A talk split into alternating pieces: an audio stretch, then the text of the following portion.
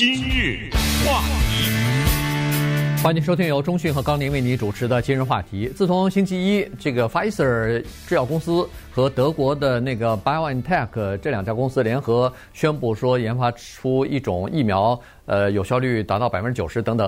在这个之后呢，其他的一些公司陆续也表示说，他们的第三期的试验结果和数据马上就出来了哈。在礼拜三的时候呢，这个 Moderna。他们也说了，说已经他们的大规模的这个人体试验也已经有了足够的这个患者的数据和资料啊，所以呢，他们整理之后呢，也会呃很快就公布出来。那这样一来的话，呃，当然其他的药厂也是差不多哈，所以呢，呃，这些药厂他们公布出来呢，和等于是和 Pfizer 在抢占时机和市场了。那么接下来的问题就是，他们已经完成了他们的工作了。第一是研发这个疫苗，第二获得批准，第三就是大规模的生产。生产完了以后，那就产品出来以后，他就不管了，他就交给了联邦政府了。政府最后来决定运到哪儿去，运多少，以及把这些疫苗交给谁，谁是第一批可以注射的人等等，这些都是呃政府来决定的。所以今天我们就来聊一下接下来的这个环节。嗯，就是一个挺困扰的啊，就是疫苗出来了。本应大家非常开心，对吧？可是呢，还是有很多的挑战，而且其中有最大的挑战，我们最后再说啊。那么这个挑战就表现在疫苗是出来了，拿在手里了，怎么从我的手里到你的手里？大家记得当时在总统辩论的时候，川普总统和拜登在说这件事情的时候，以及他在不同的情况下接受访问的时候，川普总统都曾经说过这句话，叫做“动用军队”。呃，这个大家可能知道。我记得当时辩论的时候，拜登还说：“你为什么要动用军队啊？什么之类的。”呃，拜登大概的意思好像没太有这个必要。所谓动用军队，就是要送啊，把他们给送出去。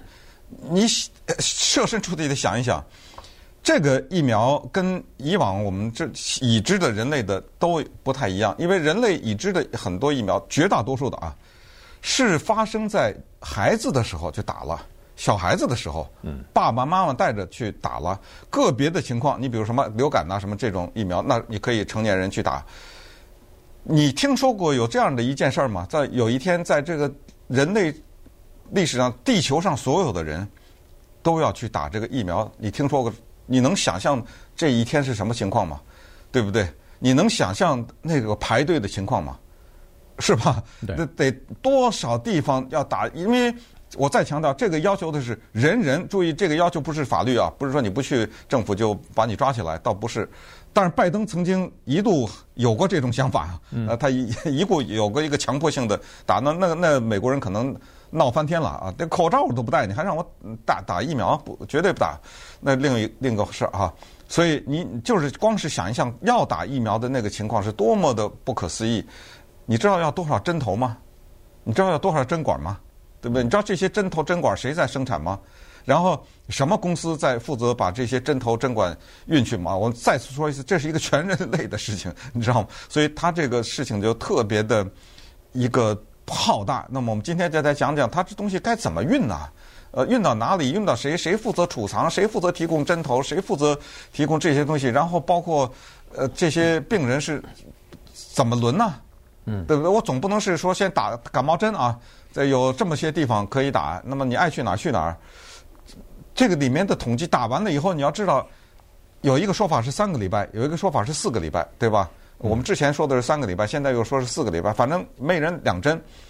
你打了一针，你三个礼拜或者四个礼拜以后你不回去，那第一针跟没打一样，对，你知道吗？他起不到有效的保护了。对，谁去统计？一个人他打了一针，他四个礼拜以后要打第二针，他没去，怎么办？嗯，他到第六个礼拜才有时间，怎么办？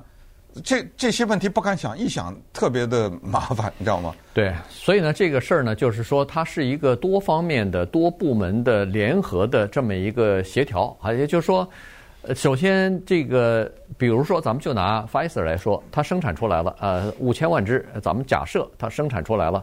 或者两千五百万只啊，它不管怎么说，一半儿好像是呃给美国的，另外一半儿大概是欧洲那边就分掉了。好，那这两千五百万只送到哪儿去？Pfizer 根本不知道，所以这个要由联邦政府或主要是地方政府了，就是州政府来决定。好，我这个州分配到多少只，然后我的这个州里边是谁第一批应该知道，应该去接种。好，这第一批知道以后，到哪儿去接种？这个要这个地方政府或者是卫生部门要告诉 Pfizer 公司，您的第一批应该给加州，比如说，呃，五百万只，给纽约州呃五百万只，然后送到一二三四五这几个地方去。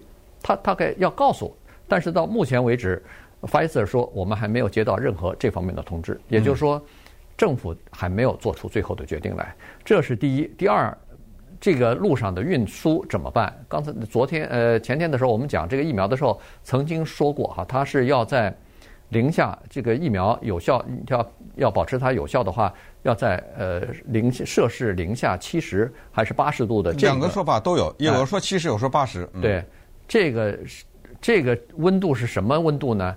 呃，做个形象的比喻，就是南极的冬天冷的时候的那个温度。嗯，所以你可以想象，要保持这个温度，从生产的厂家出来，要到这个呃，就是注射疫苗的这个地方，然后在这个地方还要储存几天，因为大家还要排队去打呀。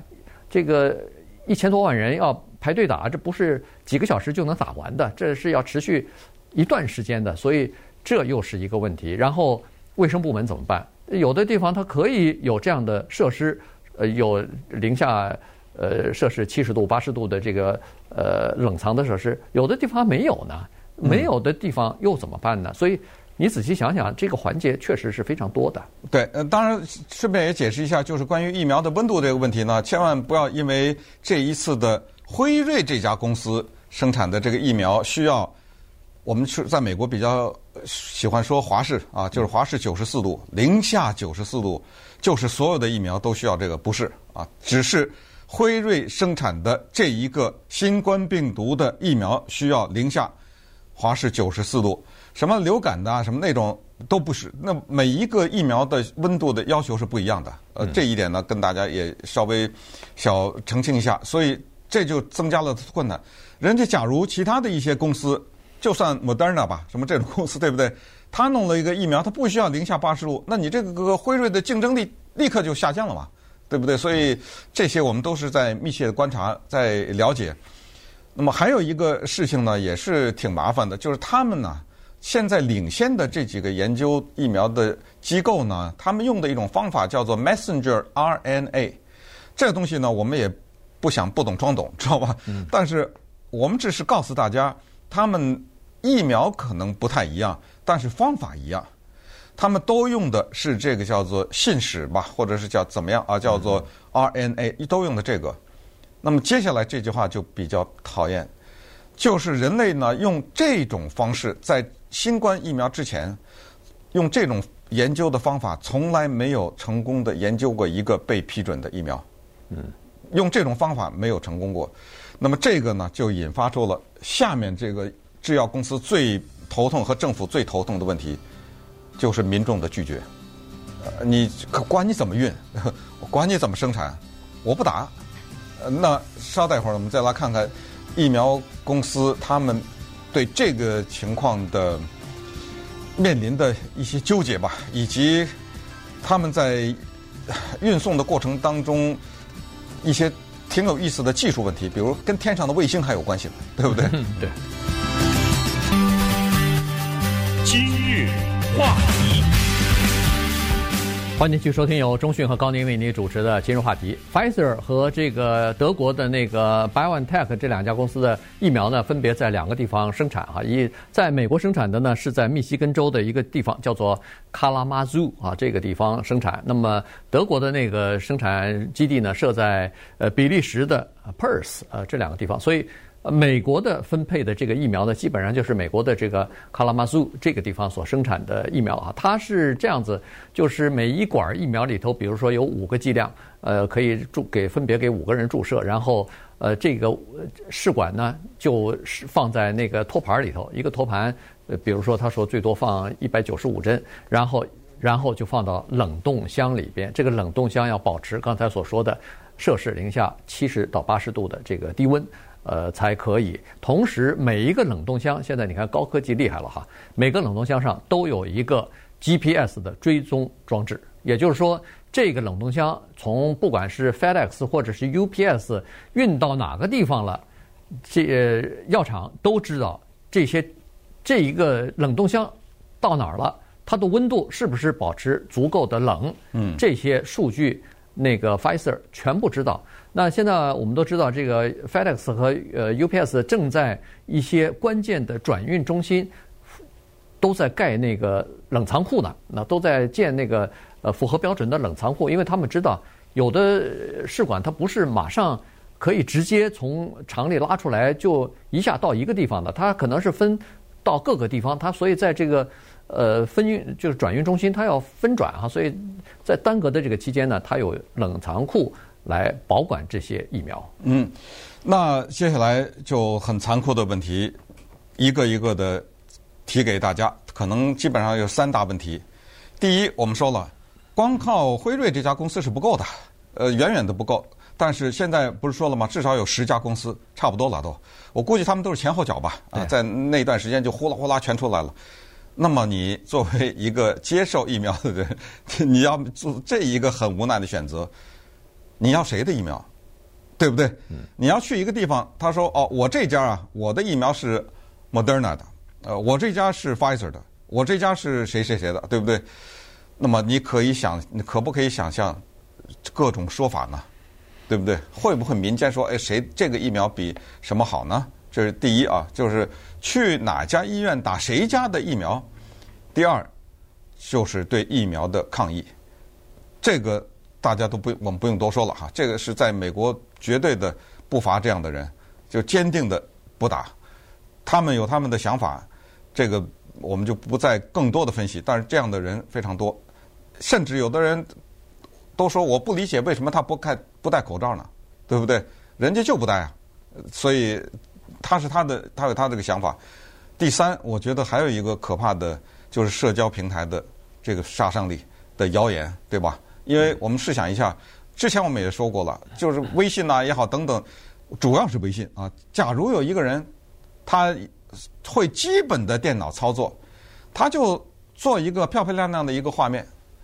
他只要一个人在家的房间里的一台电脑上打那么两行字，哎，我们的什么什么社区有一个什么什么人六十几岁、三十几岁，注射了一个什么疫苗，结果发烧或者他就这样，随便他说一个，还不不要说吓唬你说他死了，就是说什么，啪的那个键一按上传，行了，你告诉我人家信不信？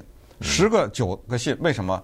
这就是这些假消息也好，或者是说这些恶毒的一些攻击也好，为什么能够在短时间内广泛的传播？就是我们本能的人有一个倾向，信坏的，因为这可能是咱们就是进化也好，自我保护，对不对？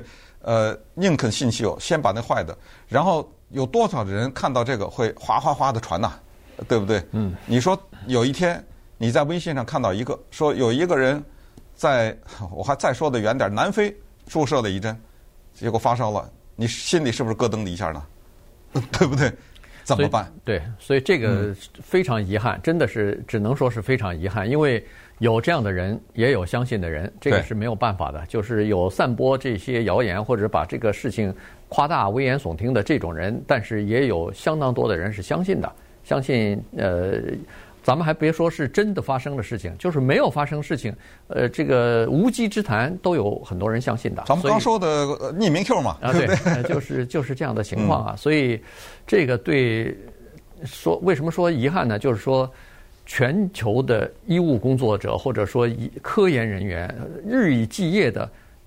去抢占，就是就尽快的要要研发出这个有效的、安全的疫苗。还有几乎几乎可能是几十万的志愿者呀，那对对不对？你这家公司四万，你四万，我五万，你六万，对不对？加起来几十万呢，都是在呃测试哈。这个这些人为了等于是拿着自己的命在为你啊，对对不对？去做做做试验啊。对，结果发展出来，现在研发出来是非常有效的，或者是非常安全的这样的疫苗，因为 FDA 批准以后。我们就可以假设它是比较安全的，否则的话，也应该相信吧。如果要是你这个也不相信，那个也不相信，那到最后得出的结论就是别打了，对不对？嗯。所以在这种情况之下，如果还是呃没有办法取得民众的信任的话，那这些大的制药公司，包括那些科研人员，说实话，心里头是呃我不知道他们怎么想，肯定不会是很高兴的。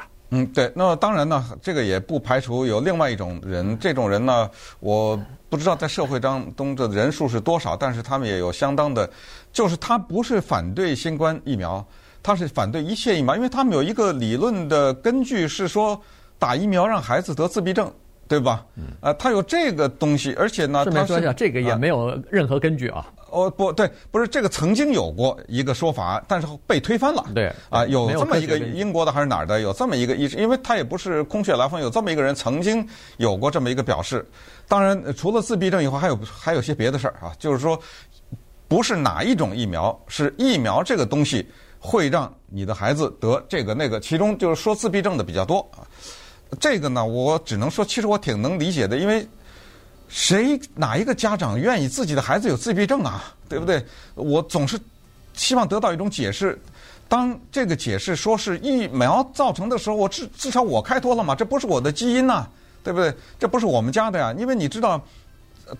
呃，不想多说了，但是这个再多说的话，就是你家的孩子以后找不到对象啊，对不对？找不到太太和先生，因为你家有这个基因啊，对不对？所以它是一连串的。这当然，这个东西早都被科学推翻，但是你必须得承认，咱们不是都都都有都听说过吗？麻疹疫苗也不打呀，对不对？就是说，因为我的孩子什么有的学区什么要求，很多人还抗举着牌子抗议呢。